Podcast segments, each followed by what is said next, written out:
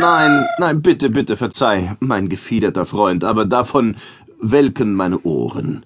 Brauchst du nicht ganz zufällig eine Verschnaufpause, damit wir hier mal anfangen können? Ivo, ich bin gut bei Puste. Davon abgesehen flöte ich uns gerade ins 13. Jahrhundert, ins späte Mittelalter.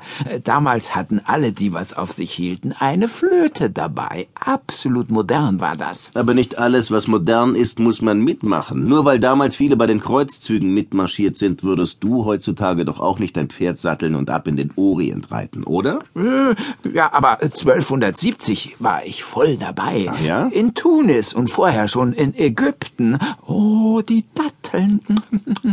Nie mehr habe ich solche süßen Datteln schnabuliert wie damals bei den Kreuzzügen. Und die Feigen erst. Ansonsten habe ich entsetzlich geschwitzt unter der Rüstung. Oh, pfui Deibel. Dann hast du ja sicherlich auch König Ludwig getroffen. Oh, oh, ja, ja, ja, boah.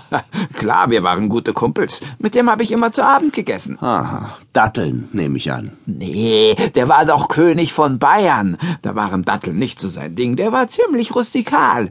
Lederhosen aus Eisen hat er angehabt und immer eine Weißwurst im Rucksack. Lecker. Ich fass es nicht. Du lügst, dass sich die Holzflöte biegt. Ich meine Ludwig den Neunten von Frankreich und keinen Bayern-König Ludwig, den es damals sowieso noch gar nicht gab. Der französische Ludwig, hörst du, der hat an den Kreuzzügen teilgenommen. Ja, äh, tja, also, äh, wie soll ich sagen?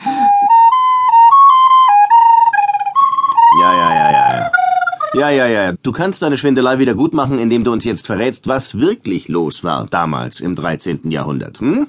Na komm, sei ein braves Vögelchen. Duzi, duzi, duzi, duzi, duzi. Äh, verhohne Piepeln kann ich mich selbst. Sag dein Sprüchlein. Mein Sprüchlein? Äh, wa- was meinst du damit? Das Sprüchlein. Ah, ach so, ja, ja, ja, ich weiß. Äh, ganz dunkel erinnere ich mich. Äh, wie war das noch? Ähm, die Zeit ist unfassbar wie ein Schatten. Sie saust vorüber, so flink wie Ratten.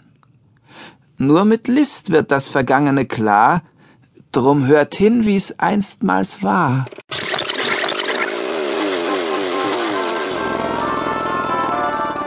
Ihr Bischofe und ihr edelen Pfaffen, ihr sieht verleitet. Seht, wie euch der Babest mit des Tivels Stricken seitet. Das ist Walter von der Vogelweide, ein umherziehender Dichter. Er schimpft auf Mittelhochdeutsch über den Papst. Der steckt sich nämlich, sagt Walter, das auf den Kreuzzügen erbeutete Geld in die eigene Tasche. Die christlichen Kreuzritter kämpfen gegen islamische Völker. Sie wollen die heiligen Stätten in Palästina erobern. Sogar Kinder ziehen deswegen in den Krieg. Ja, ich gestehe alles. Ich glaube nicht an die katholische Kirche. Eine andere Erfindung der Kirche, die Inquisition.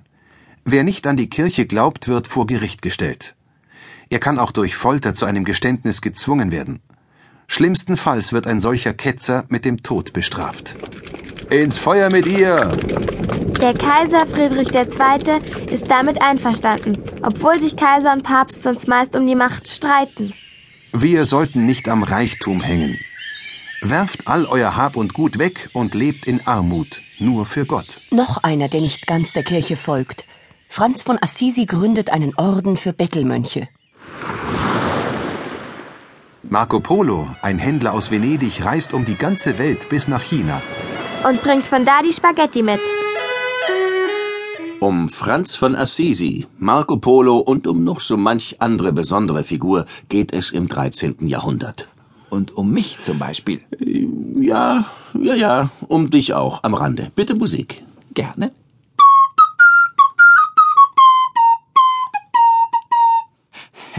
Und nochmal. Äh, ja, ja, sehr schön, sehr schön. Danke, reicht, reicht. Jetzt lass mal die Profis ran.